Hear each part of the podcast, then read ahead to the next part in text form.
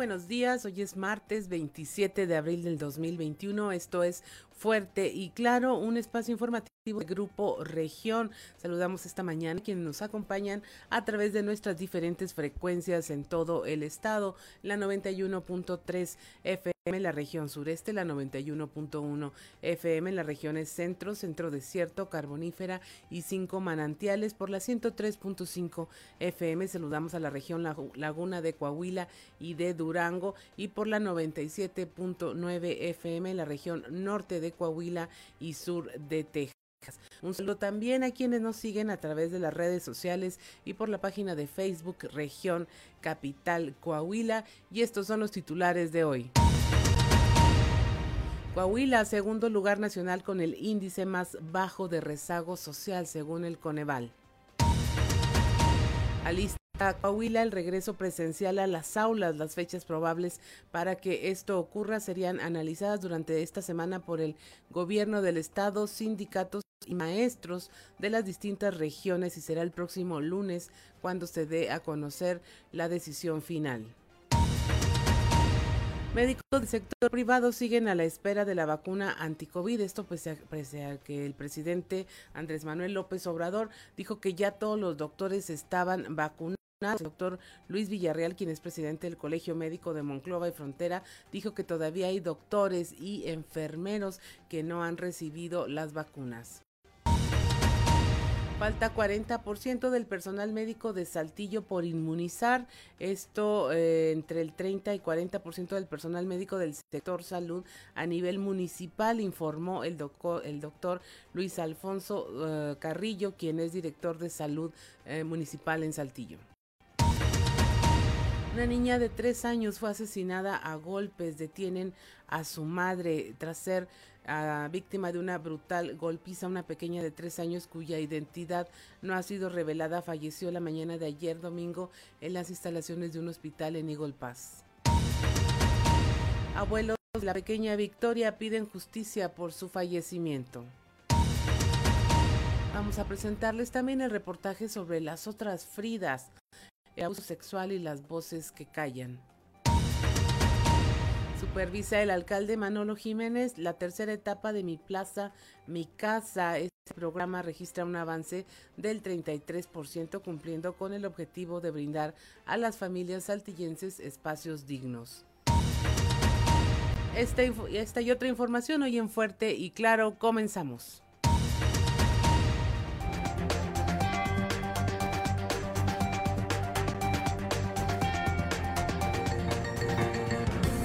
Esto es Fuerte y Claro. Transmitiendo para todo Coahuila. Fuerte y Claro. Las noticias como son. Con Claudio Linda Morán y Juan de León.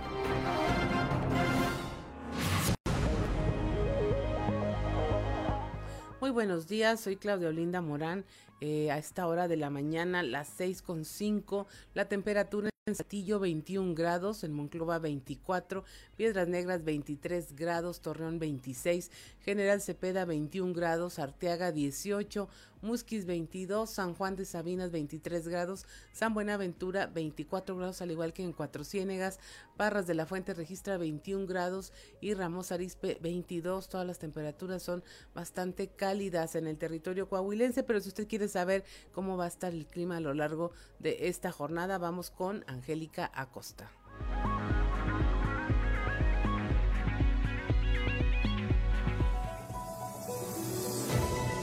El pronóstico del tiempo con Angélica Acosta.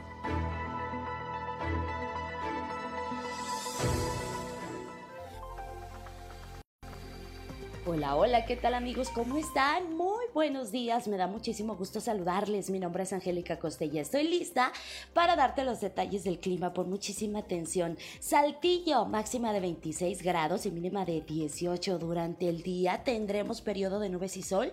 Sin embargo, se va a sentir algo cálido y por la noche áreas de nubosidad. Tenemos 40% de probabilidad de, tener una tormenta pasajera, perdón, durante el día y por la noche, ¿ok?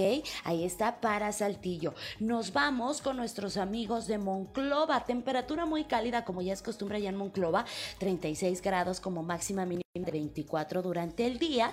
Pues bueno, vamos a tener también, ¿verdad? De igual manera, periodo de nubes y sol. Sin embargo, va a estar muy, muy cálido. Recuerda mantenerte bien hidratado. Y por la noche, áreas de nubosidad. De igual manera, tenemos 40% de probabilidad de tener una tormenta pasajera durante el día y también por la noche, ¿ok? Ahí Clova, Coahuila. También temperatura muy cálida, 36 grados como máxima, mínima de 27. Durante el día vamos a tener periodo de nubes y sol. De igual manera se va a sentir muy cálido. Por la noche áreas de nubosidad y también muy cálido por la noche. Déjame decirte que a comparación de Saltillo y de Monclova, pues bueno, en Torreón es muy baja la probabilidad de lluvia a 1%, ¿ok? Entonces muy baja la probabilidad de precipitación para Torreón. Vámonos con nuestros amigos de Piedras Negras. Piedras Negras, atención, también temperatura cálida. 31 grados como máxima mínima de 23. Durante el día periodo de nubes y sol, muy cálido se va a sentir y por la noche áreas de nubosidad de igual muy cálido por la noche ahí para Piedras Negras y bueno, pues la probabilidad de precipitación 25%. Toma tus precauciones. Y bueno, pues para todos nuestros amigos que se tienen que trasladar hacia la Sultana del Norte, te comento que allá en Monterrey también vamos a tener temperatura cálida como ya es costumbre, ¿verdad? También allá en Monterrey eh, 34 grados como máxima, mínima de 21. Durante el día periodo de nubes y sol muy muy cálido y por la noche áreas de nubosidad de igual manera muy cálido por la noche. También para Monterrey es elevada la posibilidad de precipitación, alguna tormenta pasajera durante el día y por la noche 40%. Amigos, ahí están los detalles del clima. Cuídate mucho, que tengas un excelente día y recuerda el uso de cubrebocas sigue siendo obligatorio. Buenos días. El pronóstico del tiempo con Angélica Acosta.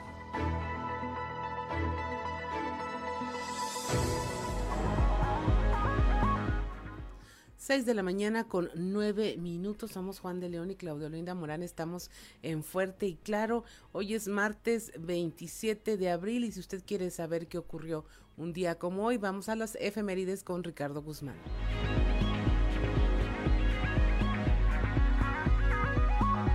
One, two, three o'clock, four o'clock, rock. ¿Quiere conocer qué ocurrió un día como hoy? Estas son las efemérides con Ricardo Guzmán. Un día como hoy, pero de 1521, murió el navegante portugués Fernando de Magallanes, iniciador de la primera expedición que dio la vuelta al mundo. También, el 27 de abril, pero de 1791, nació el físico y pintor estadounidense Samuel Morse, inventor del código de señales a base de puntos y rayas que llegó a utilizarse en el telégrafo. Y un día como hoy, pero de 1999, la empresa Nexia Biotechnologies de Montreal, Canadá, anunció el nacimiento de tres cabras idénticas mediante clonación. Se les pusieron los nombres de Danny, Clint y Arnold.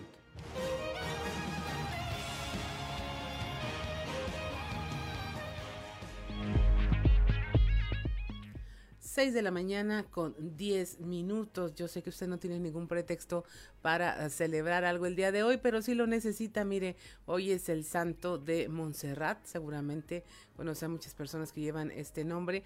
Anastasio II, si es el primero, no vale hoy. Cita Federico y Tertuliano. Montserrat, Anastasio, Cita, Federico y Tertuliano es el santoral del día de hoy. 6.11 de la mañana vamos a los deportes con Noé Santoyo.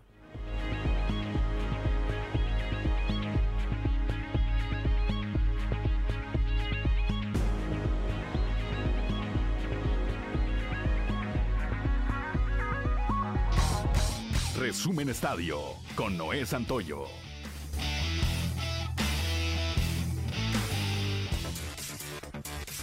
Este día a las 14 horas tiempo del centro de México, el Real Madrid y el Chelsea abren las semifinales de la Liga de Campeones en España. El equipo merengue va tras su cuarta Champions bajo la tutela de Zinedine Zidane, pero presenta varias bajas para medirse en la ida al equipo lodinense. En lo que respecta a la Liga de Campeones de la CONCACAF, el día de hoy Toronto recibe a la máquina de Cruz Azul a las 21 horas en el partido de ida de los cuartos de final. Los guerreros del Santos Laguna no pudieron aprovechar la ventaja de un hombre más dentro del terreno de juego y perdieron la noche de ayer ante los Tuzos del Pachuca un gol por cero, gracias a la anotación de Ismael Sosa vía los 11 pasos. Los de la comarca lagunera están en la búsqueda de alcanzar el tercer sitio del torneo Guardianes 2021, mientras que este resultado para los Tuzos del Pachuca significa alcanzar el repechaje. Luego de cuatro meses de negociaciones, la directiva de León informó la tarde de este lunes que la relación laboral con el director técnico Ignacio Ambriz finalizará una vez que concluya la participación del equipo en el torneo Guardianes 2021. La directiva Esmeralda sorprendió con la publicación de un comunicado en sus redes sociales, donde dieron a conocer que no llegaron a un acuerdo con el estratega mexicano, que apenas en diciembre pasado se convirtió en campeón de liga con la camiseta de la fiera. El pitcher mexicano José Urquidi consiguió su primera victoria de la temporada de las grandes ligas. Era el partido que los Astros de Houston vencieron a domicilio, cinco carreras por dos, a los marineros de Seattle. El de Mazatlán, Sinaloa, trabajó seis entradas en el Parque de los Marineros, en los que permitió cinco imparables, dos carreras y recetó un par de ponches. Debido al incremento de contagios de COVID-19 en Japón y a las estrictas medidas sanitarias que actualmente hay en ese país, el mexicano Daniel Aceves declinó la invitación para ser portador de la llama olímpica durante el camino que la llevará a Tokio, donde en teoría el 23 de julio iniciarán los Juegos Olímpicos. El medallista de plata en lucha durante Los Ángeles 1984 estaba programado para ser uno de los relevos de la antorcha el 18 de mayo en Hiroshima, pero prefirió declinar. Resumen Estadio con Noé Santoyo.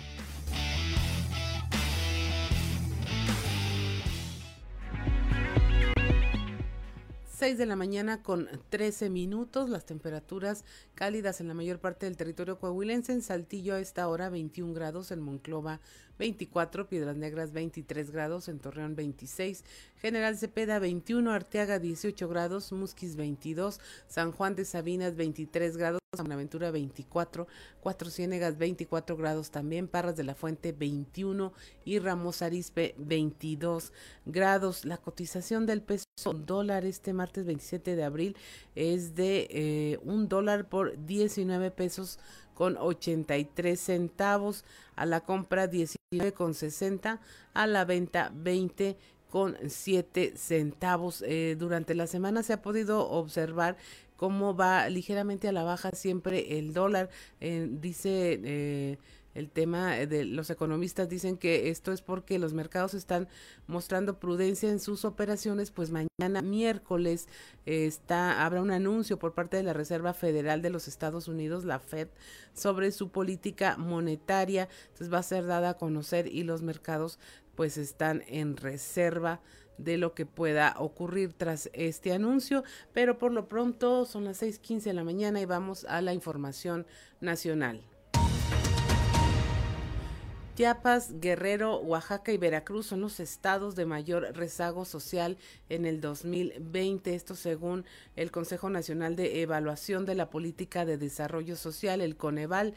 Eh, los datos actualizados del este índice de rezago social del 2020 revelan que estas entidades también reportaron un muy alto grado de rezago en el año 2000, es decir, que llevan dos décadas sin avanzar en esta medición. De las 32 entidades federativas, Chiapas, Guerrero, Oaxaca y, Veracruz fueron las cuatro con mayor rezago social y así se mantienen desde hace 20 años a pesar del paso de gobiernos de diferentes partidos políticos. Estos estados permanecen eh, estancados en su desarrollo.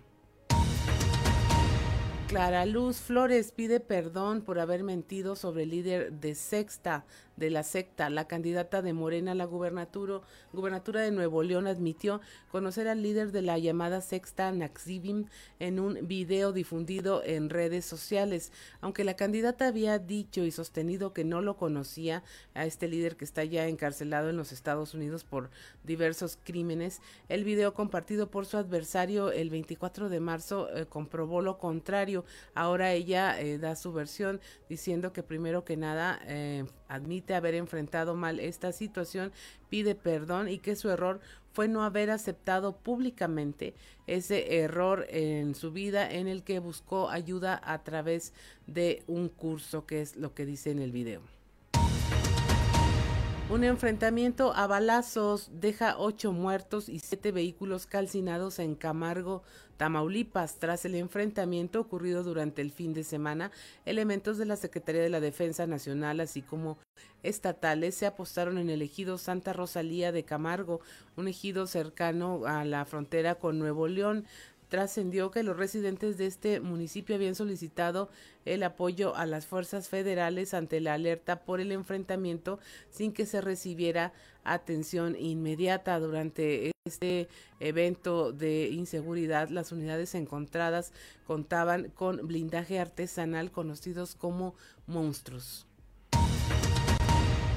En Sinaloa procesan al joven que mató al perrito Rodolfo con un hacha en los mochis. La Fiscalía General informó que a José N. se le dictó prisión preventiva por un término de un mes para la investigación complementaria.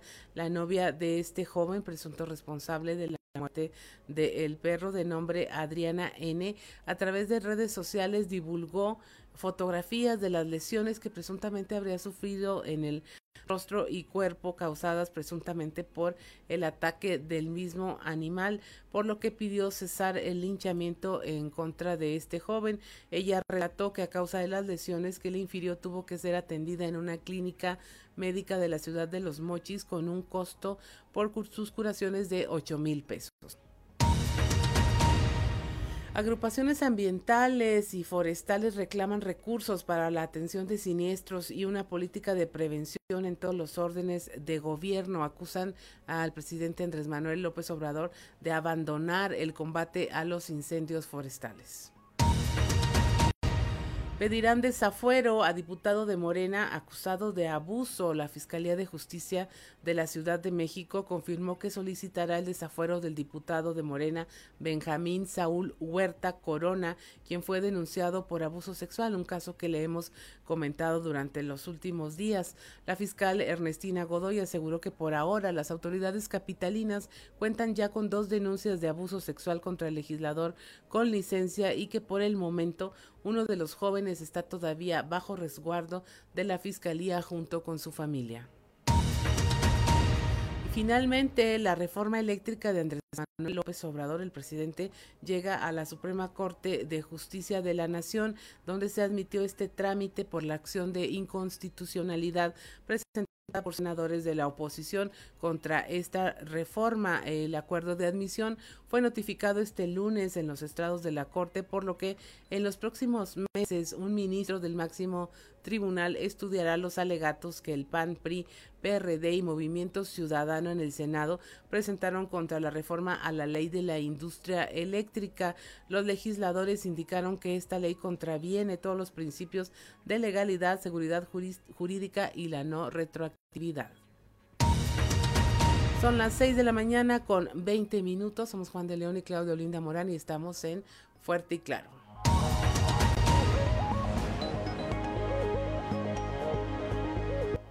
6 de la mañana con 23 minutos. Estamos en Fuerte y Claro. La temperatura en Saltillo 21 grados. En Monclova 24. Piedras Negras 23. Torreón 26 grados. General Cepeda 21. Arteaga 18. Musquis 22 grados. San Juan de Sabinas 23. San Buenaventura 24. Cuatro Ciénegas 24.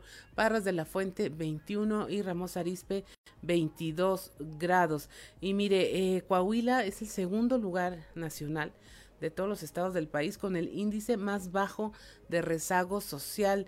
Esto fue un reporte publicado por el Coneval, que es eh, el, Consejo Nacional de Evaluación de la Política de Desarrollo Social, en donde se especifica que después de Nuevo León, Coahuila es el estado que tiene menos rezago social. Esto eh, no mide en sí la pobreza, tiene varios eh, rubros que se miden, por ejemplo, en aspectos de educación, el acceso a los servicios de salud, calidad y espacios de la vivienda, servicios básicos en la propia vivienda y activos en el hogar. Por ejemplo, aquí toman en cuenta si usted tiene refrigerador o lavadora en su casa. Esto ordena a las entidades federativas, municipios y localidades de mayor a menor grado de rezago social. También mide el porcentaje de población que aún es analfabeta, que no ha completado su esquema de educación básica, que carece de servicios médicos y el cómo es, por ejemplo, el piso de su vivienda en el ranking estatal. Por ejemplo, algunos datos nos indican que Monclova es el municipio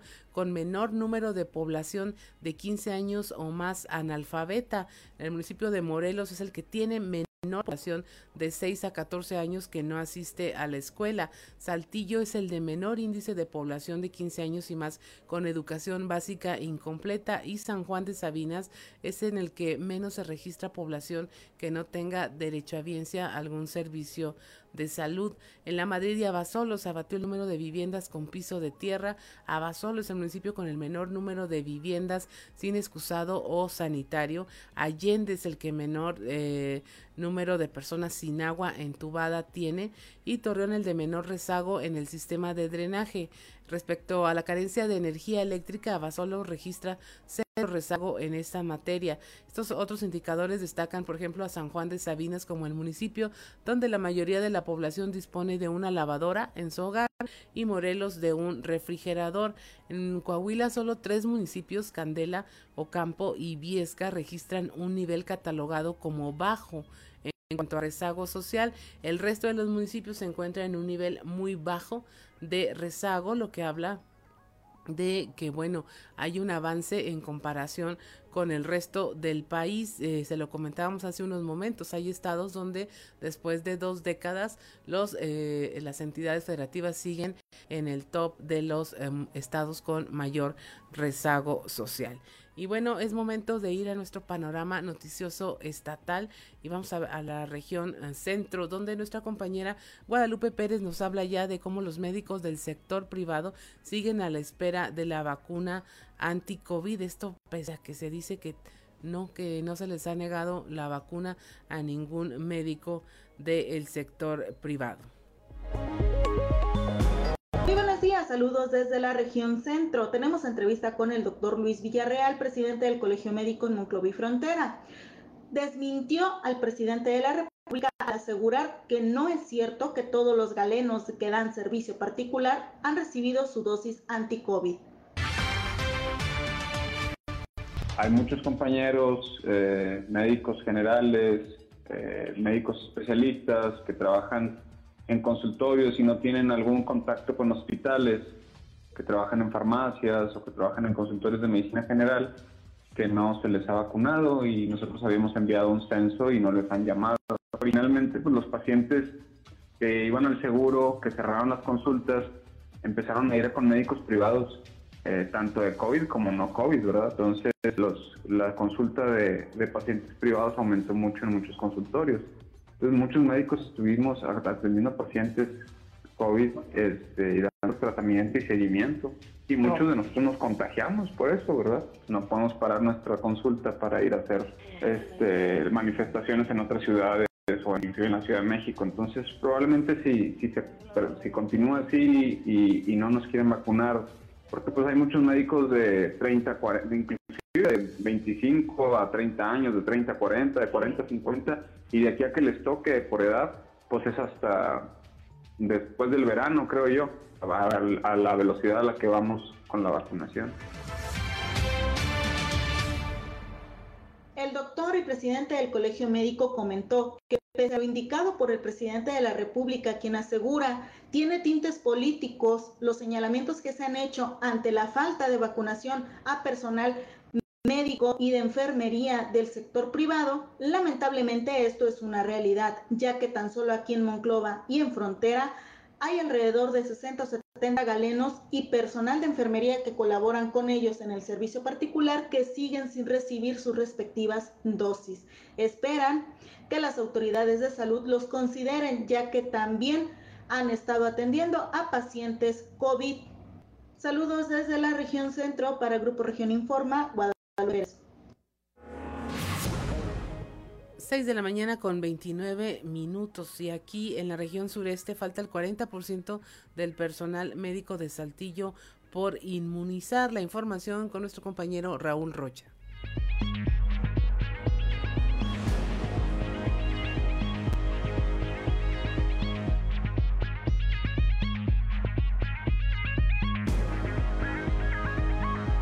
Compañeros? Buen día. Esta es la información para el día de hoy. Aún falta por inmunizar contra COVID-19 entre el 30 y 40% del personal médico del sector salud a nivel municipal, informó el director de salud en Saltillo, Luis Alfonso Carrillo. Agregó que entre el 60 y 70% del personal médico de salud municipal ya fue inmunizado con las dos aplicaciones de la vacuna Pfizer vamos a permitir seguir la recuperación económica, la recuperación de nuestras actividades, la recuperación de nuestra dignidad de vivir, pero siempre y cuando manteniendo sin bajar la guardia todas las medidas. Esto no se va a acabar en este mes ni en el próximo mes. Yo creo que fácilmente nos vamos a, pasar todo el año todavía con una crisis y los semáforos cambiaron en los estados que están a nuestros lados. Nuevo León, Tamaulipas, cambiaron sus semáforos, pero Coahuila sigue en verde. La cercanía con ellos nos pone en riesgo y todo depende del cuidado que nosotros mantengamos. Hay un buen porcentaje de inmunización, pero no estamos todos inmunizados. Es probable que seamos alrededor de un 60-70%. Pues son situaciones de índole federal, no, no, nosotros no tenemos intervención en eso. Las dos dosis, así es, pero estamos esperando la inmunización de un grupo de compañeros. Esta es la información para el día de hoy. Buen día. 6 de la mañana con 31 minutos bajo protocolos ya sanitarios dan apertura al Museo de Pancho Villa en Sabinas. Esto lo dijo la directora del recinto Berta Alicia Villarreal Rodríguez. Nuestro compañero Moisés Santiago nos tiene la información.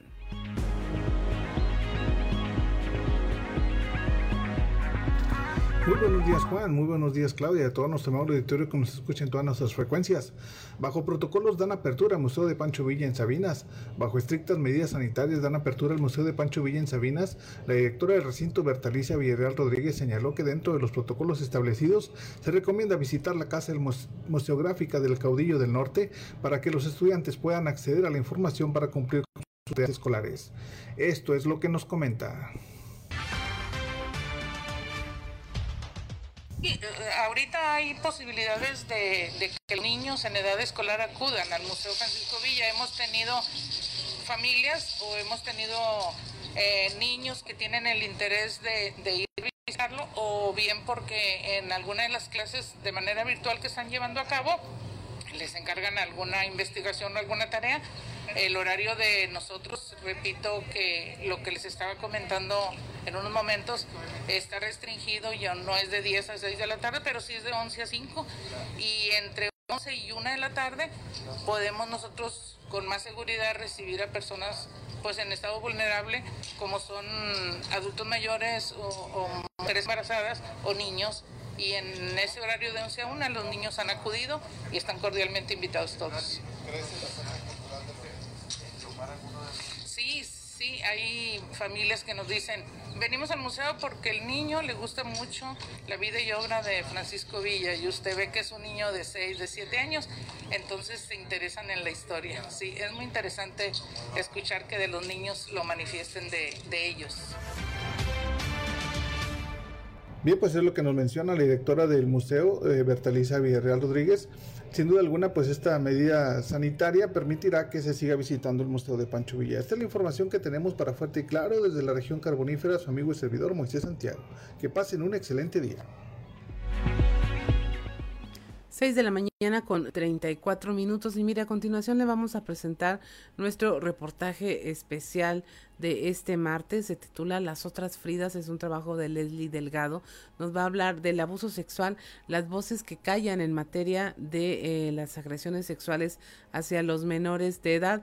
Y bueno retomando este este caso de Frida Sofía, la hija de Alejandra Guzmán, eh, que revela ante un reportero haber sido objeto de agresión sexual por parte de su abuelo Enrique Guzmán. Eh, y vemos cómo este tema se puso sobre la mesa de conversación de las familias y tratamos de darle aquí el punto de vista de los especialistas al respecto y cómo eh, las familias, bueno, suelen acallar, ignorar este tipo de situaciones, lo cual no, no, nunca más bien es correcto, sobre todo para la persona que lo sufrió. Escuche con atención, estamos en fuerte y claro.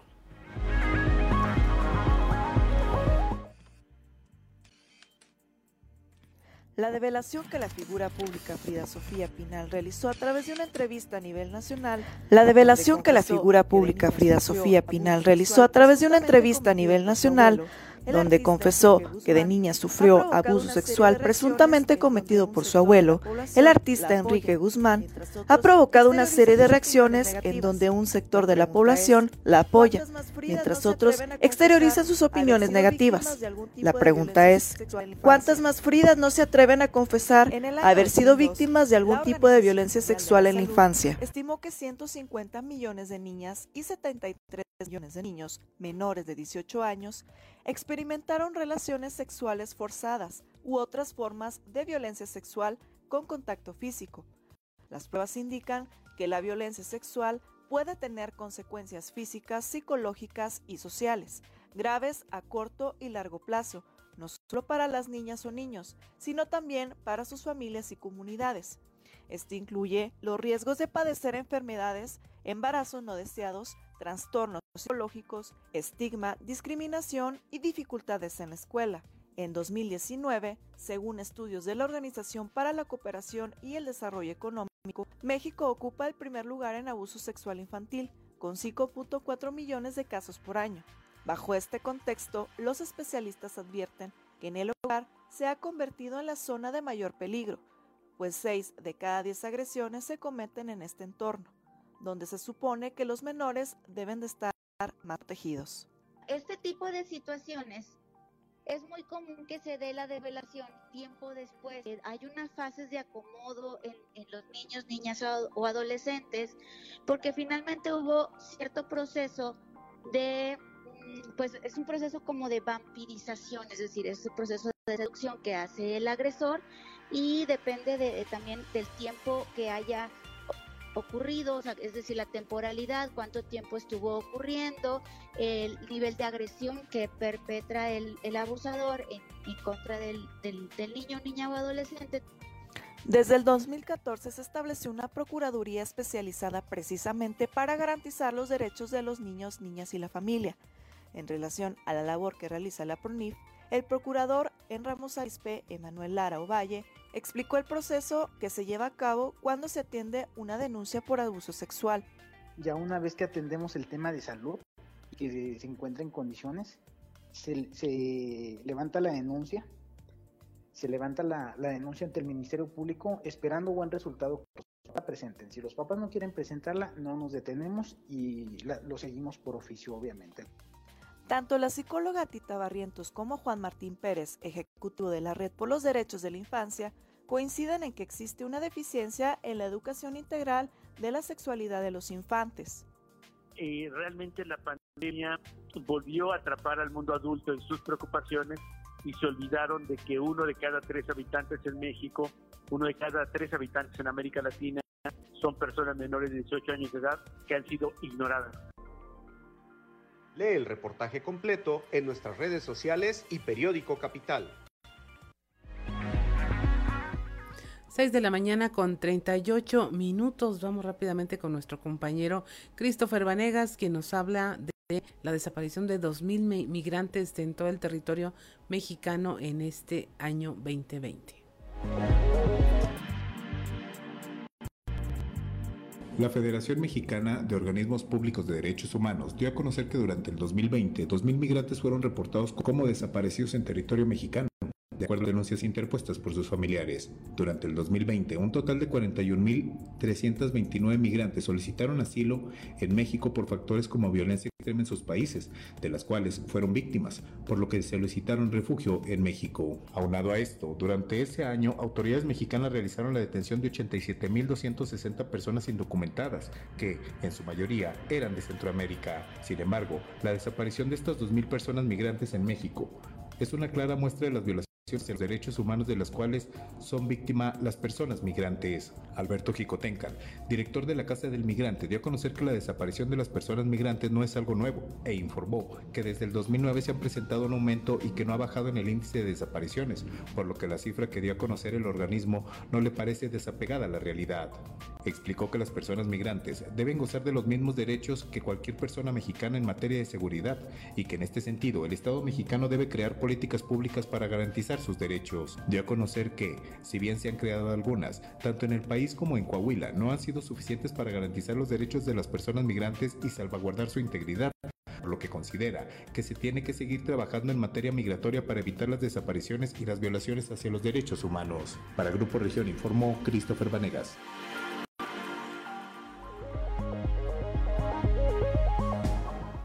6.40 de la mañana, estamos en Fuerte y Claro, regresamos.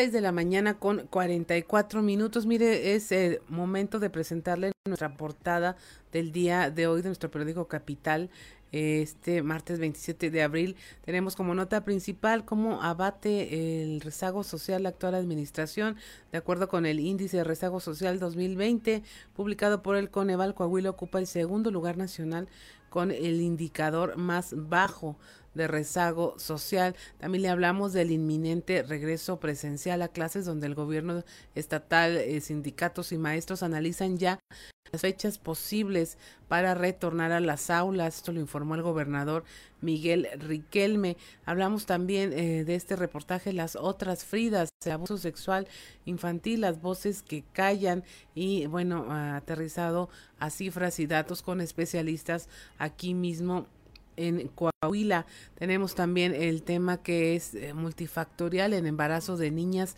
y adolescentes. Y esto básicamente es por la falta de educación sexual desde casa y los tabús sociales. También eh, la policía de Saltillo detuvo a un ladrón que ya era muy conocido, un ladrón serial. Las cámaras de seguridad y la rápida movilización permitieron identificar y capturar al ladrón de Bancopel y eh, posible autor de otros atracos.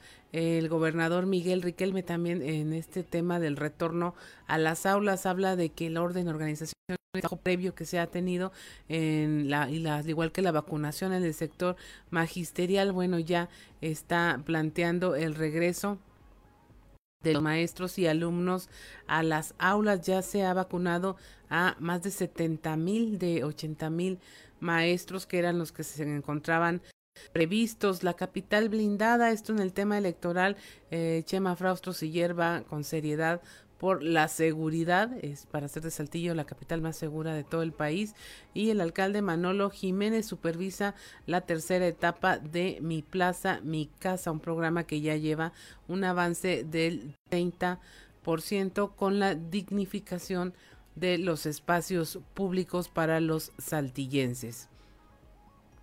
Y bueno, pues siendo las seis con siete es hora de irnos a ver qué se escucha en los pasillos de la política.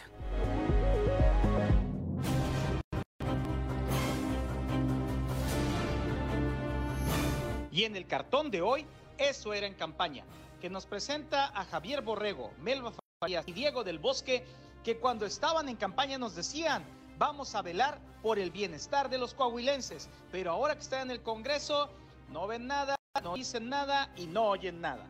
Más que significativo el lugar que ocupa Coahuila en la reciente evaluación del Coneval en cuanto a rezago social.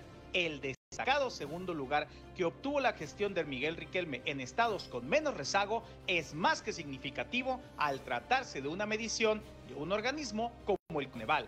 En terrenos del clero, el que reapareció hace unos días públicamente fue el padre Humberto González Galindo, quien durante muchos años, hasta la llegada de Raúl Vera a la diócesis local, estuviera al frente de la icónica Catedral de Saltillo. El padre Humberto fue visto recientemente en la oficina de enlace que en Saltillo tiene la Secretaría de Relaciones Exteriores a cargo de Vanessa Fernández. Por la naturaleza de los trámites que ahí se llevan a cabo, es fácil deducir que el clérigo está próximo a viajar fuera del país. Al que vieron por Musquis fue al ex responsable de los programas sociales en la región centro, Marco Morales. Todo apunta a que Morales fue enviado a sumarse a la campaña por la alcaldía de ese municipio que el PRI no parece querer perder ante la diputada local con licencia, Tania Flores. A propósito del color, jornadas de 24 horas trae Rigo Fuentes al frente de su partido y ayer, con interrupciones de señal y todo, pero sostuvo reunión virtual con los 38 presidentes de su partido en todos los municipios. Es un hecho que Rigo quiere entregar muy buenas cuentas en la elección del 6 de junio. Divididas las opiniones entre los expertos sobre el veredicto que dará el trife en el caso de Luis Fernando Salazar, mientras hay quienes ya lo dan como descalificado totalmente para poder competir por la alcaldía, hay quienes creen que el ex niño azul recibirá regalo adelantado de Navidad y se le permitirá ir a la elección de junio. Corren apuestas. 6:49 de la mañana estamos en Fuerte y Claro y ya tenemos en la línea a nuestro compañero Víctor Barrón quien nos va a hablar de este tema que bueno, eh, padres de familia, maestros, alumnos, sindicato, autoridades educativas están ya eh, preparando y alistando lo que ya se ve como un inminente regreso a las clases presenciales. Buenos días, Víctor. Buenos días, Claudia, buenos días a nuestros amigos de Fuerte y Claro. Así es, como tal eh, eh, lo acabas de mencionar, toda esta semana se van a estar realizando estas reuniones en las cinco regiones de la entidad. Se estará preparando esto. El gobernador Miguel Ángel Riquelme Solís ayer aquí en la región Laguna informó a detalle toda esta situación. Ya está en puerta prácticamente eh, el regreso a la presencial. No va a ser generalizado, se van a seleccionar escuelas, hay todo un formato que se va a seguir. Y bueno, sin más, escuchemos detalles lo que comentó el gobernador.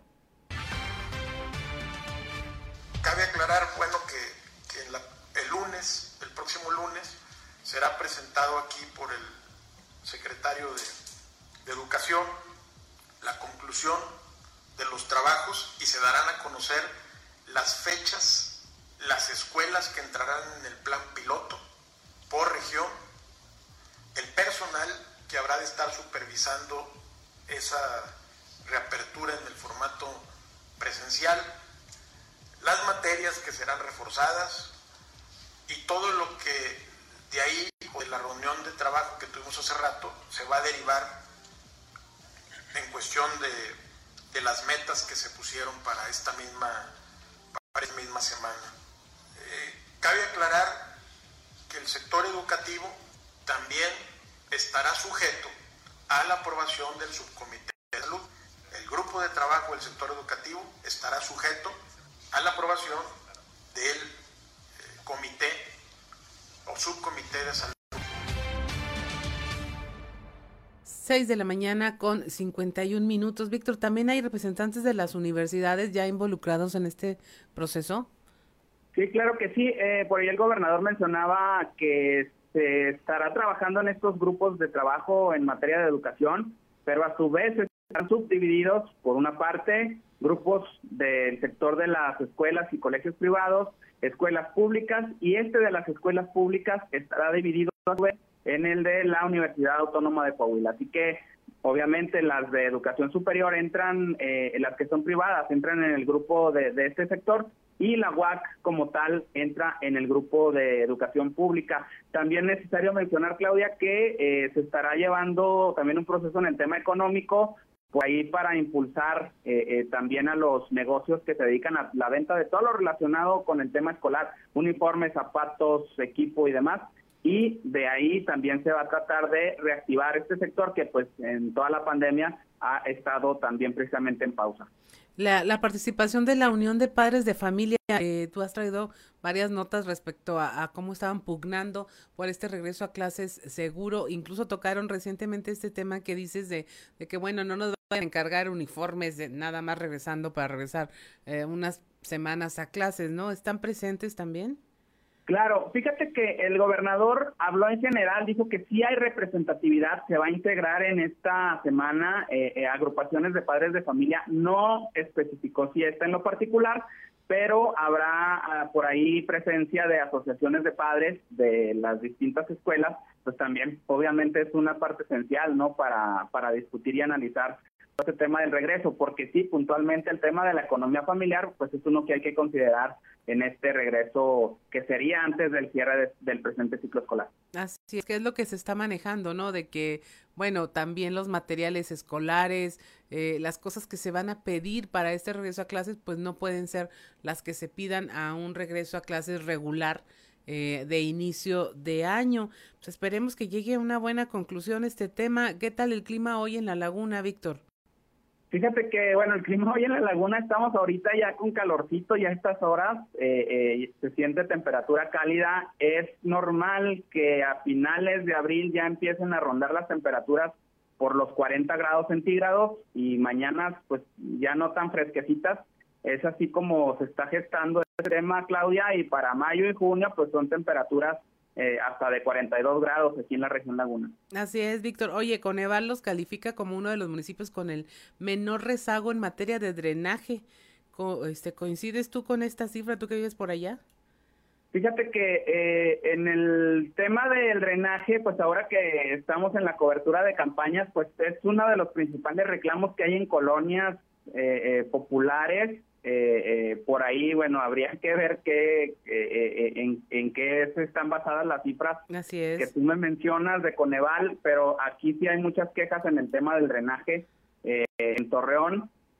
ha habido problemáticas serias en esta cuestión. En determinados sectores se involucra por ahí el tema de una responsabilidad ciudadana, pero en otras cuestiones, cuando por ejemplo Claudia, son temporadas de lluvia, es normal que se tapen los drenajes y, y esa cuestión eh, eh, ha sido durante los últimos años una constante.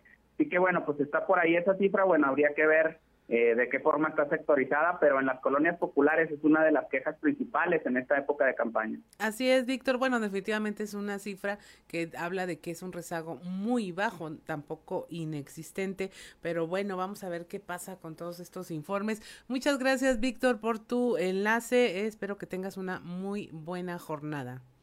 Igualmente para ustedes, les deseo que tengan un excelente día. Hasta luego.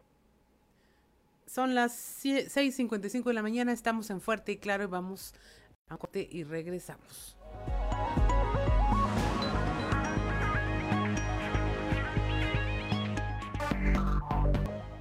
Seis de la mañana con 59 minutos.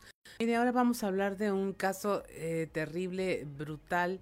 Es el asesinato de una niña de tres años. Ella muere a consecuencia de los golpes que ha, ha recibido eh, están las investigaciones en curso. Mm, vamos a pasar directo con Norma Ramírez que nos tiene los detalles de este caso que seguramente ha conmocionado a todos los ciudadanos allá en el norte del estado. Buenos días, Norma. Muy buenos días, Claudia. Efectivamente, en caso que han llamado a las autoridades como el caso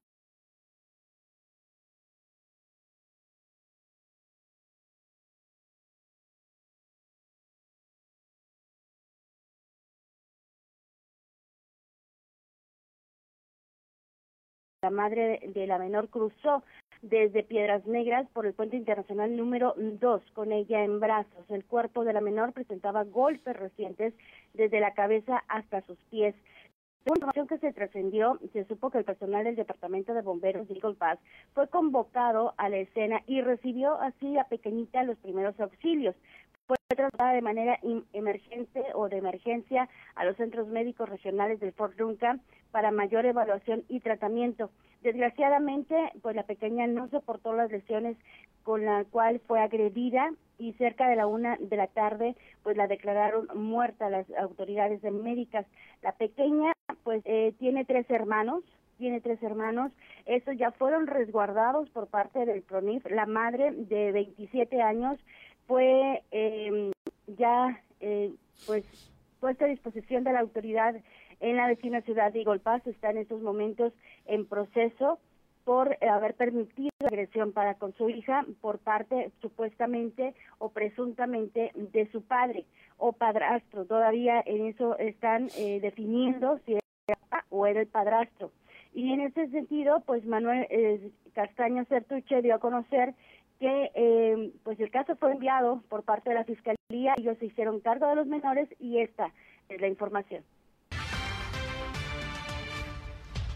Tenemos el caso, nos llegó el día de ayer por la tarde.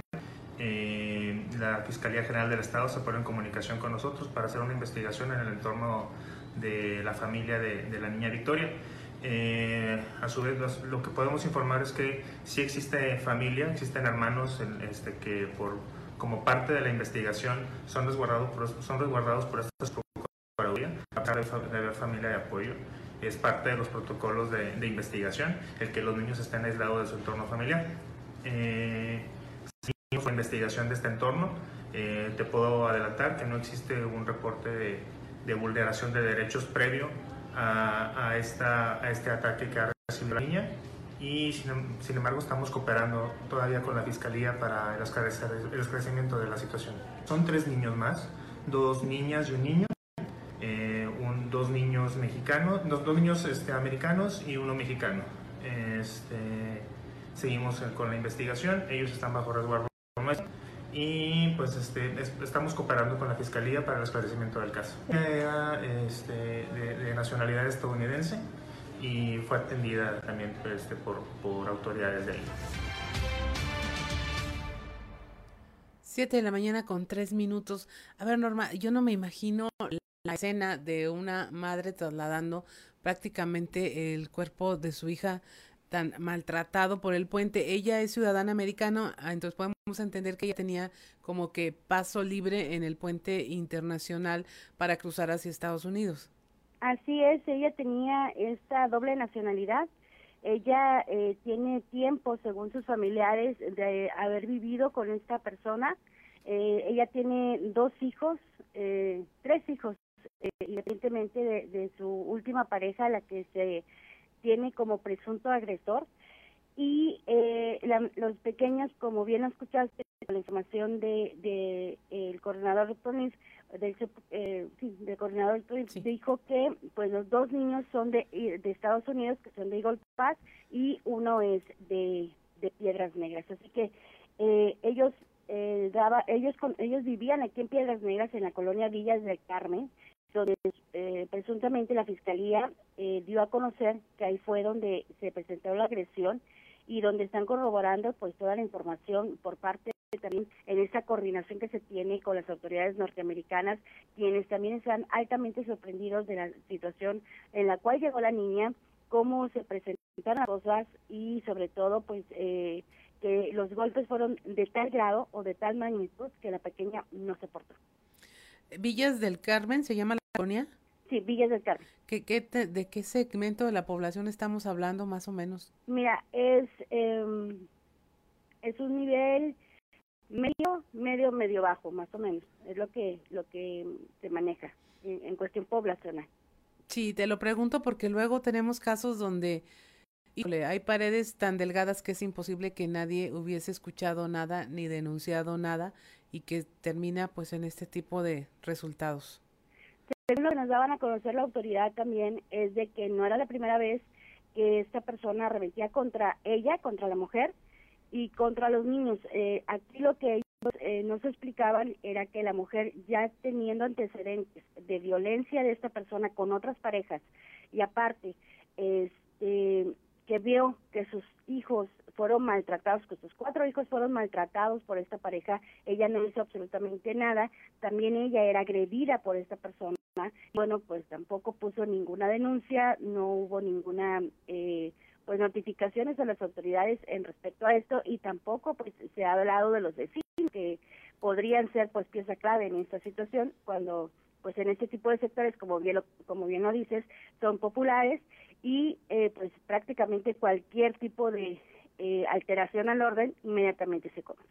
Así es, Norma, te pido que no, no te vayas de la línea. Tenemos también este testimonio del abuelo, abuelo materno Juvenal Hernández González, que pide justicia también por el fallecimiento de Victoria. Pido justicia si son culpables como Mica, como el que viene siendo mi yerno, ese mentado Luis Cuevas, que ya tiene su historial con otras mujeres que parecer el mismo también las corría, las golpeaba y quería hacer lo mismo con mi hija, pero mi hija nunca nos comentaba nada. Alguna ocasión, dos ocasiones, pero pues, como ella dice, no, no pasa nada y no pasa nada, ahora salieron los resultados y, pues es lo que está pasando, ¿entienden? pues yo no tengo palabras para decirles más, supuestamente fue golpeada por él, pero mi hija le solapaba todo, así que ahí tienen culpa los dos pues si ya son castigados, pues son castigados. Yo nomás quiero, quiero justicia para mi nietecita, pobre mi hija. Yo le nombré estrellita de recién nacida mi hija, pero los demás le decíamos Vicky por Victoria, es un nombre Victoria. Entonces, pues, yo me siento y me ando aguantando con esa revés y coraje que quisiera ir a matar. Todos le echan la culpa a él ahora con lo que está saliendo ahí no tiene vuelta de hoja para mí que ellos son los culpables, de que mi hija Rosemary Rosa María Hernández tiene unos 26 años. Pues ahí está la historia, Norma. Te pediríamos que siguieras este, el desenlace de esta situación, ver si en efecto hubo omisión por parte de las autoridades y ver en qué termina todo esto, porque definitivamente el que el propio abuelo también diga, bueno, hay responsabilidad de mi hija, aunque es mi hija, este, pues llama a ser una responsabilidad ya casi casi de comunidad, de lo que todos vemos y dejamos de actuar para evitar que ocurra. Así es, y mira, y también otra de la información que se está generando precisamente alrededor de este tema, eh, profundamente conmovido, el jefe de la policía de Eagle Pass, Alberto Guajardo, dijo que es el peor caso de maltrato infantil que se ha visto y se ha investigado los detectives respecto al caso de la menor de nombre Victoria, que perdió la vida en un hospital en Eagle Pass, producto de múltiples golpes que presentaba cuando la trasladó su madre desde Piedras Negras. La investigación eh, participa los oficiales de, de, Texas en cuestión de seguridad y también va a pedir la, colaboración a la policía mexicana, dado que la niña era ciudadana americana y vivía en Piedras Negras en la colonia Villas del Carmen. Esto confirmando por parte de la autoridad de la vecina ciudad tejana. Así es, y ya para que un hombre con esa experiencia se impresione de lo que ve, es que realmente sí eh, hubo un maltrato muy grave y tan grave y tan continuo, pues que le costó la vida a una niñita de tres años. Así es, porque según las narrativas de los bomberos, de la gente que la recibió en, allá en la garita, pues fue de impacto total de cómo había llegado la pequeña. Lo que lo que no tenemos conocimiento fue cómo fue el traslado de esa pequeña, si fue a pie o fue a través de, de, este, un automóvil rumbo a, la vecina ciudad de Golpa. Así es, pues muchas gracias Norma por tu reporte hoy bastante triste. Esperamos que el resto de las noticias del día fluyan y sean algo esperanzadoras. Muchas gracias Norma. Gracias a ti Claudia y buen día. Buenos días. Siete con diez de la mañana, pues ahí tiene ese caso tan terrible, una niña de tres años muere en un hospital de Igle Paz luego de ser llevada por su propia madre en brazos, pero con un grado de maltrato tan terrible que pues no sobrevivió a las lesiones. En otro orden de ideas, eh, bueno, siguen las campañas electorales aquí en, en el estado. Eh, tenemos que una de las principales prioridades del candidato de la coalición PRI-PRD a la alcaldía de Saltillo, José María Fraustro Siller, es de darle más seguridad a la ciudadanía y para lograrla aumentará el número de casetas móviles y se reforzará el sistema de cámaras de vigilancia.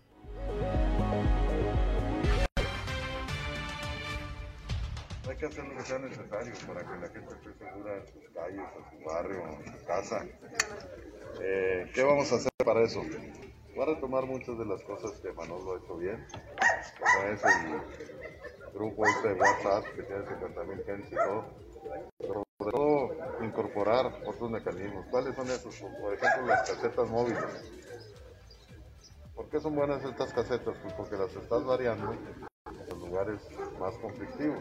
Entonces yo me voy a preocupar por doblar el número de casetas que existan y tener a disposición de aquellas colonias que se materialicen conflictos muy este, determinados ya. ¿Qué vamos a hacer también? Vamos a reforzar el sistema de cámaras. Ya hay instaladas 600 cámaras en Saltillo, otras 600 que está incorporando la Secretaría de Seguridad, que son elementos que nos permiten brindar muy bien. Ya nos han permitido establecer algunos delitos por personas que los han cometido, sobre todo por, la, por el sistema nuevo que existe, sistema de identificación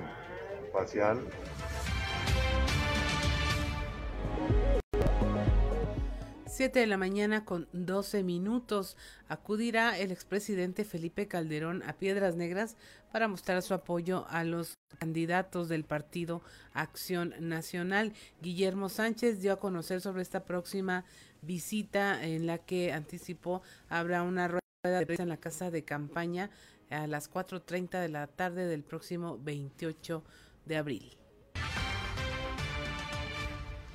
28 de abril eh, me informaron del Partido Acción Nacional que viene el expresidente Felipe Calderón aquí a estas instalaciones, ¿sí? a apoyar la campaña y apoyar a los candidatos a alcalde de todo el distrito. ¿sí? Van a ser dos eventos aquí mismo, este, de, con los candidatos a alcalde y luego una rueda de prensa con todos ustedes. No, pues es un eh, tremendo apoyo venir a apoyar todas las campañas de los candidatos a alcalde de todo el distrito, ¿verdad? Eh, del mejor presidente que hemos tenido en los últimos años.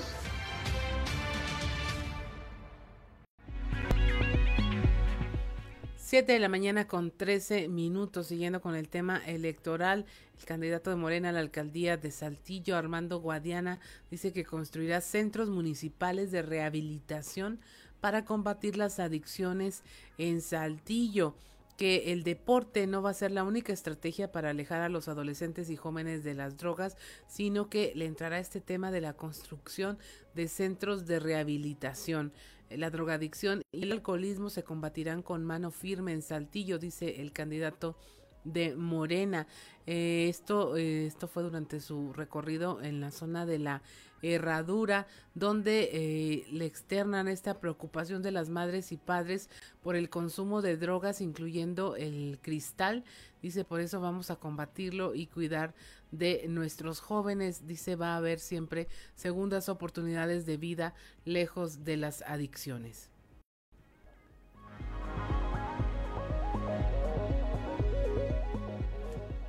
7:14, 7:14 de la mañana en mayo inician reuniones de la iniciativa privada con los candidatos en Ramos Arispe, esto a través de la Asociación de Industriales y Empresarios de Ramos Arispe, en donde los candidatos de los principales partidos a la presidencia municipal estarán presentes, informó el presidente de la AIERA, Mario Hernández. Estamos en el proceso de invitación, desde luego que como asociación estaremos invitando a los eh, candidatos a la alcaldía del municipio de Ramos Arizpe. Eh, tenemos en pláticas ya con el PRI, y estaremos convocando eh, a los otros dos partidos, a los otros dos partidos principales que es PAN y Morena, para que nos presenten su proyecto de campaña y poderles hacer también saber nuestras inquietudes. Pero sí, lo estaremos viendo. Eh, seguramente se harán estas reuniones dentro del mes de mayo. Ok, este, ¿confían en que aceptarán la invitación?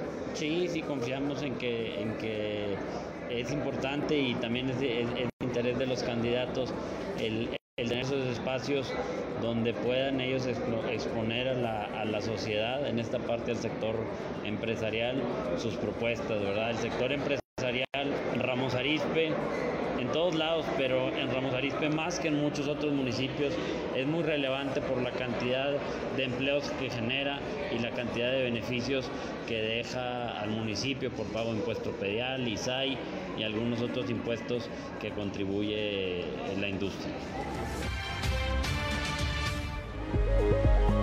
7 de la mañana con 16 minutos. Como parte de su plataforma de campaña, el candidato del la presidencia municipal de Torreón, Román Alberto Cepeda González, dijo que su gobierno será de cero tolerancia a la violencia familiar y contra la mujer. Asimismo señaló que es su compromiso garantizar los derechos fundamentales de la ciudadanía. Para ello se, eh, se contará con corporaciones policíacas y tránsito mejor capacitadas.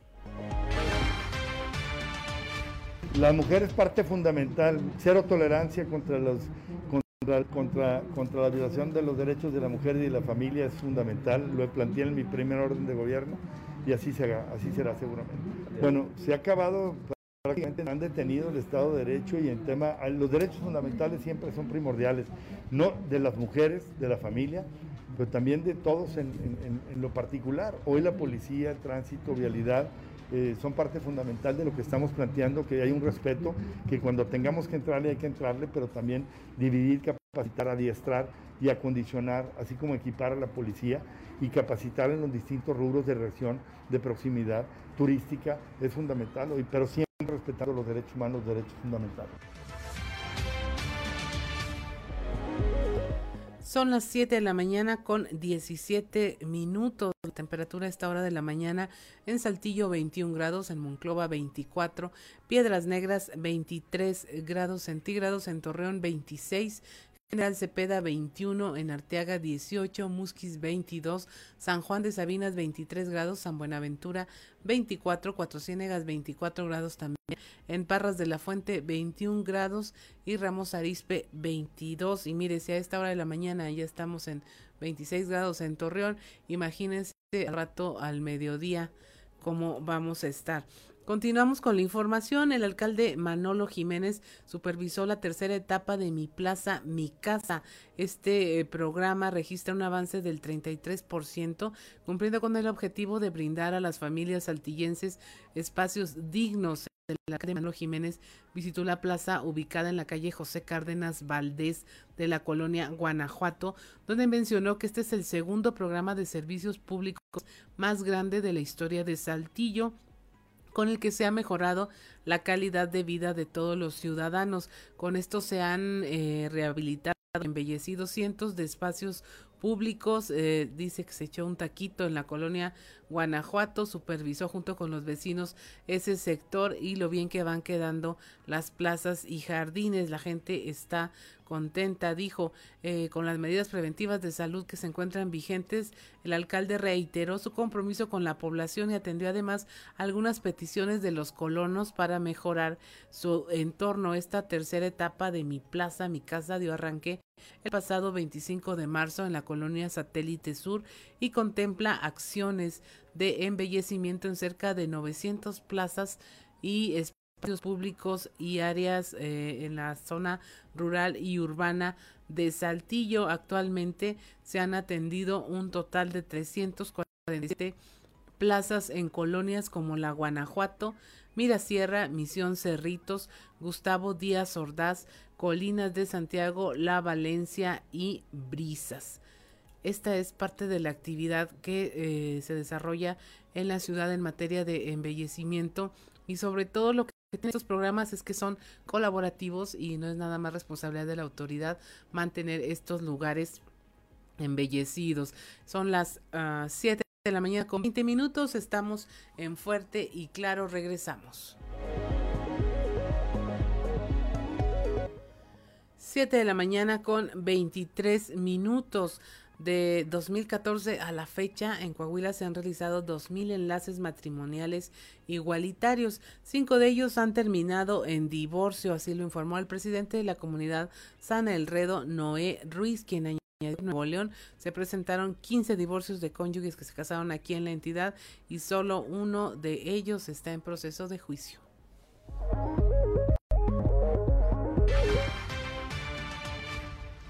A partir de que se prueba en el estado, pues muchas parejas tenían la euforia de casarse y de eh, vivir juntas y tener un, matrimonio como un poquito más estable y sobre todo por las cuestiones de,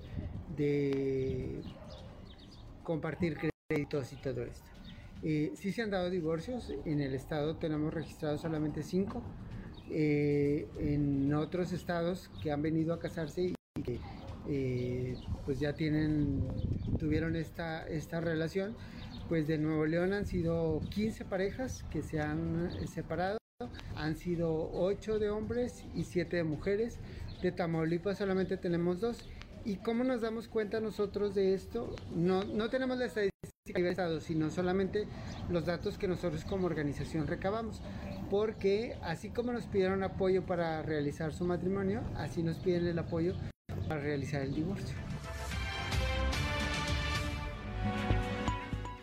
7 de la mañana con 25 minutos, la presidenta de la Asociación Matatena, Cintia Moncada, informó oh, que la situación en embarazos de niñas y adolescentes es multifactorial.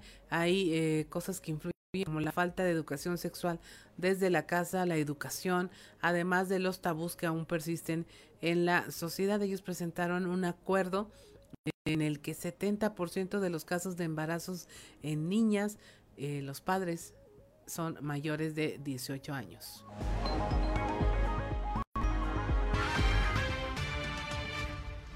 Mencionamos mucho que, es una situación que, tiene que verse de una manera mucho más profunda, porque siempre decimos, ah, pues seguro es la área rural, porque este, pues, usos y costumbres, por otras circunstancias, y en realidad no.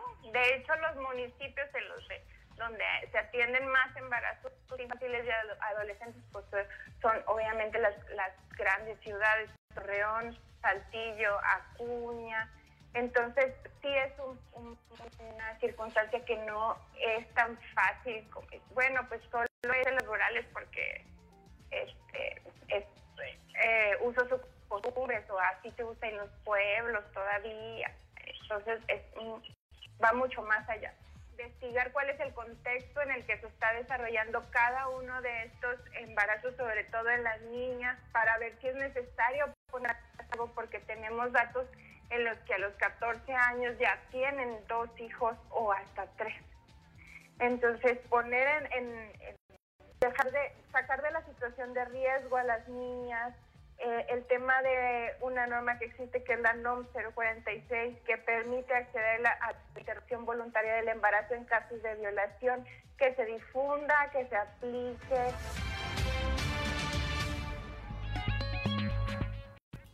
Siete de la mañana con 27 minutos. Usted recordará este caso de Gabriela, víctima de feminicidio en 2019 hay una persona detenida que alcanzaría hasta 58 años de cárcel por secuestro agravado, feminicidio e inhumación ilícita. Eh, y aún así se está pidiendo justicia. La información con Christopher Vanegas.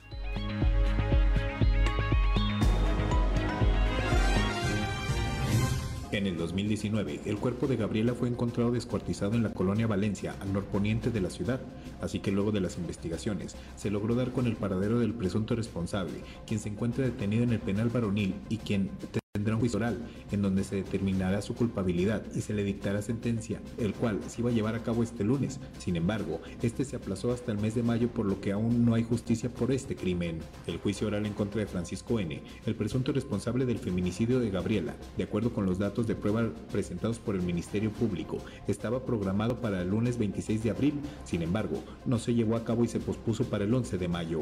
De acuerdo con las declaraciones del personal del Centro de Justicia Penal, la defensa del imputado solicitó que se pospusiera el juicio ya que su cliente presentaba problemas de salud. Ante esto, una juez del Centro de Justicia Penal concedió una prórroga dando más tiempo tanto para la defensa como para el Ministerio Público para que preparen su alegato para el juicio oral en donde se podría dictar sentencia. Para Grupo Región informó Christopher Vanegas. 7 de la mañana con 29 minutos. Estamos en Fuerte y Claro. Mire, usted recordará este caso que fue pues muy eh, publicitado a través de los medios de comunicación porque fue eh, una historia muy, muy eh, cruenta, difícil cuando se hablaba de, de Gaby que había sido vista por última vez por sus padres un domingo 11 de agosto. Luego los videos de una cámara de seguridad la ubicaron discutiendo con sus su pareja fuera de un centro comercial. Finalmente es asesinada. Encuentran eh, partes de su, de su cuerpo en botes de basura, un tema eh, que realmente pues conmocionó a la sociedad y que todavía no haya resultados por parte de la justicia, pues definitivamente resulta inconcebible que no haya con tantos con el asesino material señalado con pruebas y que todavía no haya justicia, pues sí llama la atención hacia este asunto. Son las 7:30 de la mañana, tenemos ya a nuestro compañero Osiris García, que hoy no es terrible, es solamente simplemente Osiris. Este, para charlar con él un rato, Osiris, ¿cómo te encuentras? Buenos días. Estoy vivo, Claudia Linda. Gracias a Dios. ¿Te atropelló la vacuna o qué te pasó? me sentí como esa novela que se llamaba Simplemente María, o me acabas de recordar eso, Simplemente Osiris. Sí, la verdad es que, bueno, para algunas personas que no que no eh, lo saben, el, el viernes, que fue mi cumpleaños, por cierto, ah. eh, se pareciera cosa breve, pero recibí la dosis de la vacuna de Cancino, este, por ocho y media, nueve de la mañana, y todo el día muy bien, pero en la noche sí me metió una zarandeada.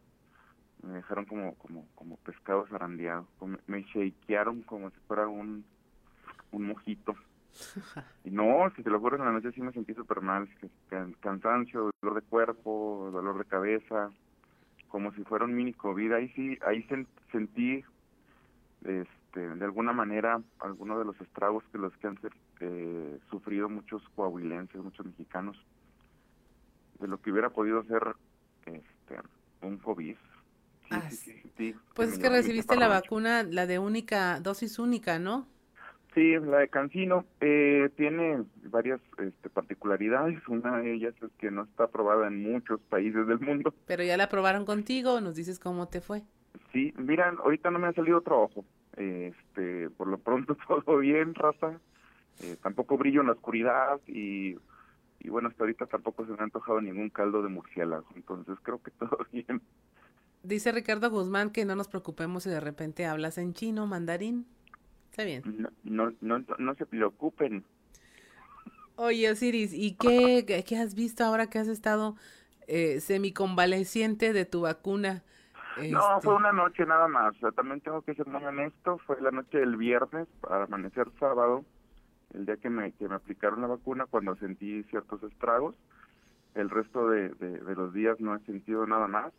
Eh, hay un periodo de 28 días, que es un periodo, digamos, de ventana, que es el, que el que la vacuna pues hace su, su labor en el cuerpo humano. Este, en esos 28 días sigo siendo completamente vulnerable al, al virus. ¿Ves por qué te digo simplemente Osiris? ¿Mande? ¿Ves por qué te llamo simplemente Osiris? sí, el libre. Hola. Oye, cuéntanos, ¿de qué nos vas a platicar hoy? ¿A qué candidato viste en ropa deportiva y no te gustó? Ay, no, qué horrible. No me hagas tener esos recuerdos, por favor, Claudia Linda, porque me acuerdo de Guadiana en short y me dan ganas de vomitar tan temprano. no, te lo juro que no, no, no, hombre. Mira, fíjate que todos estos días he estado pensando mucho en la elección eh, de Nuevo León porque es un estado que está pues, muy, muy cerca, sobre todo Saltillo, siempre aspiramos a ser como, como regios de alguna manera, o, dicen que Saltillo es la colonia más lejana de Monterrey. Y pasa en, en Nuevo León, o específicamente en Monterrey, eh, cosas distintas a las que pasan en Saltillo o en Coahuila. Eh, no hay una estructura eh, formada por un partido político como tal y a veces eh, termina decantándose por un candidato o por otro en el último momento este, la ciudadanía escogiendo a un a un a un personaje o a otro. Y y sí quería hablar por ejemplo sí de Samuel de Caraluz de Abel y todo pero híjole unas declaraciones del secretario de de, educación eh, al menos que fueron publicadas el el día de ayer eh, me parecieron bastante significativas y quisiera hacer un poco de eh, énfasis en lo que comentó. Dice el secretario de Educación, el profesor Higinio, que al menos 200 agremiados del sistema educativo coahuilense son los que a la fecha fallecieron por COVID y después dice el secretario, o tuvo bien decir, que, que no es porque estuvieran trabajando, sino porque andaban en pachangas. este empresario de la educación, porque en realidad pues, un empresario de la educación, hizo esa, esa declaración en medio de la pandemia, que ha costado muchísimas vidas, que ha sido terrible para la, hablando de terribles, ha sido terrible para, para los coahuilenses y en específico para el gremio magisterial, porque es cosa extraña, muchos profes han fallecido COVID. Creo que ha sido de entre todas las profesiones la más golpeada, aún siendo que los profes no, no, han estado en este grupo desde hace más de un año. Y creo que eso responde, Claudio Linda, a la alimentación de los profes y a lo mejor estoy aventurándome también a decir algo está un poco al aire, pero pues la verdad es que los, los sueldos y los salarios de los profesores, no en Coahuila, sino en México, pues no son pues los más onerosos, ¿verdad? Y su sistema de salud está vilmente aporreado, o sea, los profes ya no tenían a dónde ir, ni a consultarse comúnmente, imagínate con COVID.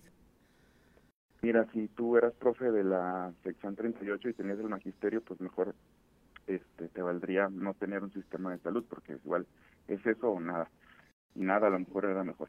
Entonces esta declaración de, de Higinio este, se vuelve hasta frívola, ¿no? O sea, yo no sé en qué se basa, eh, bajo qué este, espectro, bajo qué metodología, qué metodología utilizó para medir ese tipo de cosas, como decir que los profesores estaban en pachangas, eh, para, para, para aseverar que eso fue lo que terminó con su vida es algo de verdad temerario y de verdad es escalofriante escuchar al secretario de Educación eh, ser tan indolente con el gremio que al final de cuentas está dirigiendo. No lo dirige este, nada más porque él ha decidido, sino porque pues alguien lo puso en ese lugar de, de, honra. Y, y me parece bastante bastante peligroso que alguien con ese poder y con esa eh, eh, envergadura y con esa posición social dentro del gremio magisterial. Así es, nivel de autoridad. Sí, con ese nivel de autoridad haga una aseveración de ese tipo, sin base, este, sin metodología, parece tendencioso y realmente se, se muestra sala. Un lado simplón e insensible de parte del secretario, eh, tal vez sea obra de su avanzada edad, tal vez ya está senil, ¿no? Dicen que cuando uno se hace más viejo los prejuicios empiezan a, a omnibular la mente y son, son esos prejuicios los que terminan dominando eh, nuestra mente en la última etapa de nuestras vidas, ¿no? Así es, Osiris. Oye, y cambiando de tema, ¿qué te parecieron las disculpas de Clara Luz? Fíjate que bastante interesante. Fíjate que yo tengo un, un, un lema muy bien hecho. Este, en, en Nuevo León eh, la censura es clara.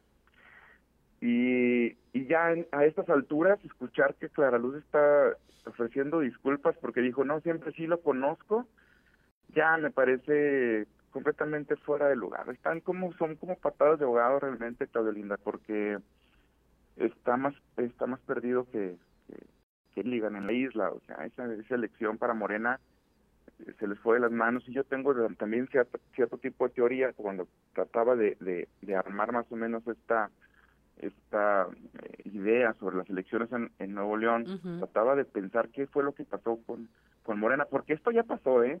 No es de que vaya a pasar en un futuro, porque la elección ya no está en este, si Morena puede ser, este, se puede acceder a la gubernatura de Nuevo León. Que a final de cuentas, en este momento la guerra está entre Samuel García, que es candidato de Movimiento Ciudadano, a pesar de todos los errores mediáticos que ha tenido, y el candidato del PRI, que es este Abel. Eh, si, si, si la gente y uno me contradicen, yo creo que a final de cuentas la, la elección va a estar entre todas esas personas.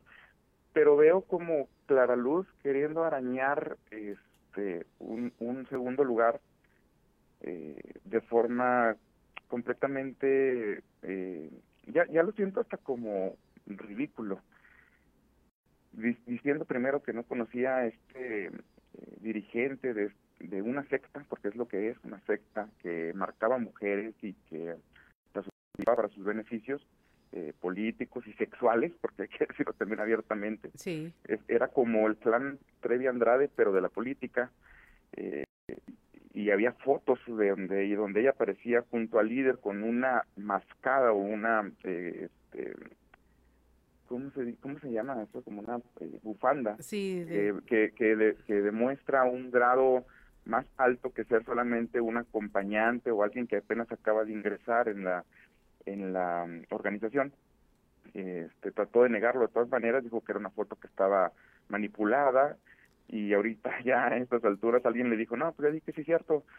Yo creo que le hubiera convenido mejor este, continuar en el sentido de, seguir engañando a la gente, pero sí da mucha vergüenza que un candidato de Morena que se muestra pues, cercano a la gente, que hablan de honestidad, que hablan de congruencia, eh, al final de cuentas terminé diciendo que sí, que sí mintió abiertamente, públicamente decirlo, estaba mintiendo, este, traté de mentir porque no supe qué decir en ese momento y ahora sí tengo que admitir públicamente que engañé a las personas, da mucha, mucha tristeza y pone entredicho no solamente Clara Luz, sino al movimiento Regeneración Nacional. Así es, pues mucho más de que platicar, Osiris, esperamos verte el viernes aquí en cabina y que no hayas cambiado nadita, ni los ojos más rasgados, ni nada.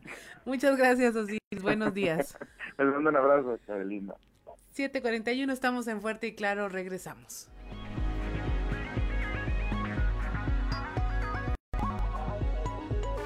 Siete de la mañana con 45 minutos. Continuamos en Fuerte y Claro. Y mire, hay buenas noticias para nuestro compañero Juan de León, que había estado abogando por ser vacunado este eh, segmento de la población que le llama de, de ancianos, pero no, de los 50 a 59 eh, años. Bueno, ya a partir de este miércoles 28 de abril se abre el preregistro para la vacuna contra el COVID en personas de este rango de edad de 50 a 59 años.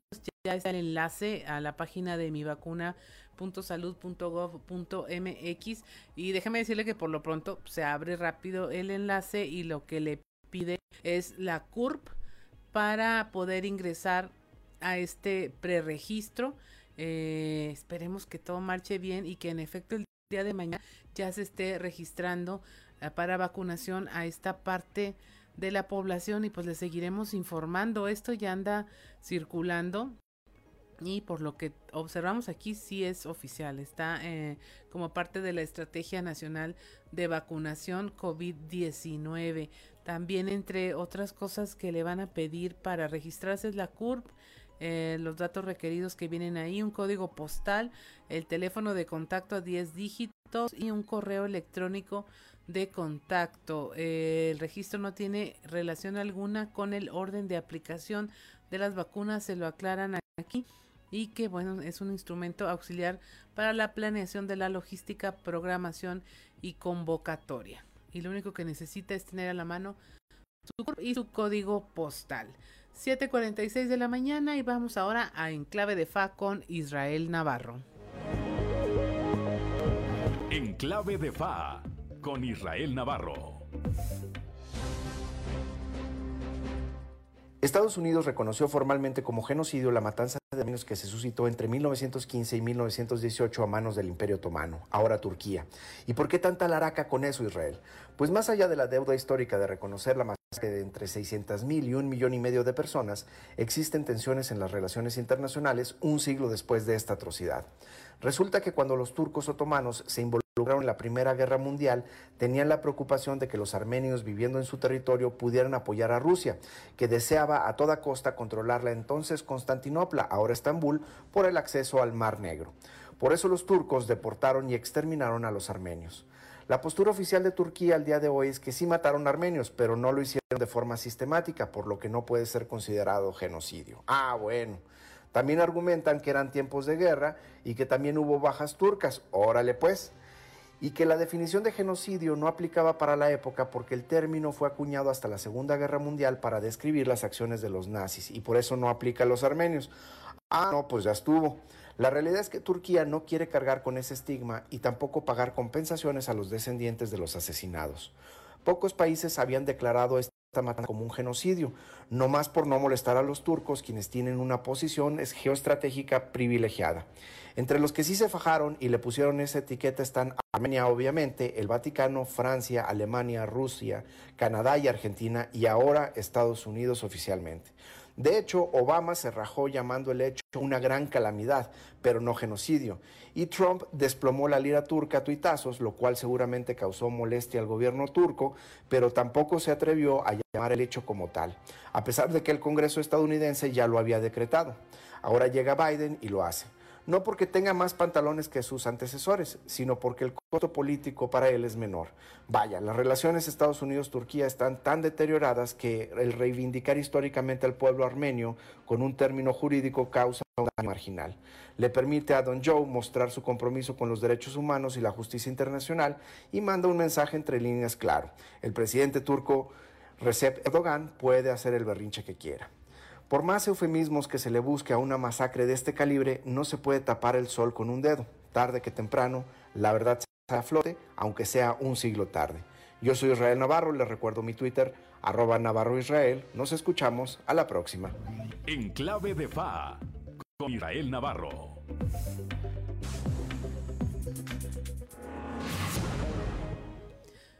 7:49 de la mañana vamos a las voces de hoy en Fuerte y Claro con Ricardo Guzmán. Lo dijeron fuerte y claro en región sureste. José María Fraustro Siller, candidato de la coalición PRI-PRD a la alcaldía de Saltillo, fortalecerá más seguridad en Saltillo. Hay que hacer lo que sea necesario para que la gente esté segura en sus calles, en su barrio, en su casa. Región Laguna. Miguel Ángel Riquelme Solís, gobernador del estado. Alista Coahuila, regreso presencial a las aulas. El próximo lunes será presentado aquí por el secretario de Educación la conclusión de los trabajos y se darán a conocer las fechas, las escuelas que entrarán en el plan piloto por región Región Centro. Luis Villarreal, presidente del Colegio Médico de Monclova y Frontera. Médicos del sector privado siguen a la espera de vacuna anti-COVID. Que no se les ha vacunado y nosotros habíamos enviado un censo y no les han llamado. Región Carbonífera. Juvenal Hernández González, abuelo de Victoria, pide justicia por el fallecimiento de su nieta Victoria. Fue por él, pero mi hija le solapaba todo, así que ahí tienen culpa los dos. Y pues si ya son castigados, pues son castigados. Yo nomás quiero, quiero justicia para mi nietecita, pobre mi hija. Región Norte. Guillermo Sánchez, candidato por el Distrito 1 por el PAN, acudirá Felipe Calderón a Piedras Negras para mostrar su apoyo a candidatos. Tiene el expresidente Felipe Calderón aquí estas instalaciones, ¿sí? a apoyar la campaña y apoyar a los candidatos a alcalde. Las voces de hoy en fuerte y claro. 7 de la mañana con 51 minutos y pasamos rápidamente al resumen informativo de las noticias nacionales. Chiapas, Guerrero, Oaxaca y Veracruz son los estados de mayor rezago social en el 2020, según el Consejo Nacional de Evaluación de la Política de Desarrollo Social, el Coneval. De las 32 entidades federativas, Chiapas, Guerrero, Oaxaca y Veracruz fueron las cuatro entidades con mayor rezago social el año pasado y se mantienen así desde hace dos décadas, a pesar del paso de gobiernos de diferentes partidos políticos y en esos estados eh, permanece el estancamiento en su desarrollo social pide perdón la candidata de Morena a la gubernatura de Nuevo León, Clara Luz Flores, por haber mentido sobre si conocía o no al líder de la secta Naxibim. En un video difundido en redes sociales, ella dice haberse equivocado, admite su error, dijo que no había, el no aceptar públicamente que lo conocía, pues fue un error en el que únicamente lo que hizo fue omitir que había buscado ayuda a través de un curso, lo que fue eh, aprovechado por sus adversarios políticos que después de que ella desconoció eh, saber de esta secta, pues eh, la evidenciaron de que estaba mintiendo mostrando un video con el líder que ya se encuentra encarcelado en los Estados Unidos. Un enfrentamiento a balazos deja ocho muertos y siete vehículos calcinados en Camargo, Tamaulipas. Eh, tras el enfrentamiento ocurrido durante el fin de semana, elementos de la Secretaría de la Defensa Nacional y estatales se apostaron en el ejido Santa Rosalía de Camargo, que está en los límites entre Nuevo León y Tamaulipas, y eh, trascendió que residentes de municipios cercanos habían solicitado el apoyo de las fuerzas federales ante el enfrentamiento sin recibir atención inmediata. Las unidades que fueron encontradas por parte de la delincuencia eh, contaban con blindaje artesanal, eran de los vehículos conocidos como tipo monstruos. En los Mochis, Sinaloa, procesan a joven que mató al perrito Rodolfo con un hacha. Esto a pesar de que su novia de nombre Adriana a través de redes sociales divulgó fotografías de ella misma mostrando las lesiones en cara y cuerpo que presuntamente le había causado este animal, por lo que pidió cesar el linchamiento. Dice que tuvo que ser atendida en una clínica médica de la ciudad de Los Mochis con un costo por sus curaciones de 8 mil pesos. Agrupaciones ambientalistas reclaman recursos para la atención de siniestros y una política de prevención en todos los órdenes de gobierno. Esto por el, nulo apoyo que hay hacia la prevención y combate de incendios forestales. Finalmente pedirán desafuero a diputado de Morena acusado de abuso. La Fiscalía de Justicia de la Ciudad de México confirmó que solicitará este trámite para poder juzgar al diputado Benjamín Saúl Huerta Corona. Y hasta aquí la información en Fuerte y Claro. No se vaya, continuamos con los espacios informativos en las diferentes regiones. Muchas gracias.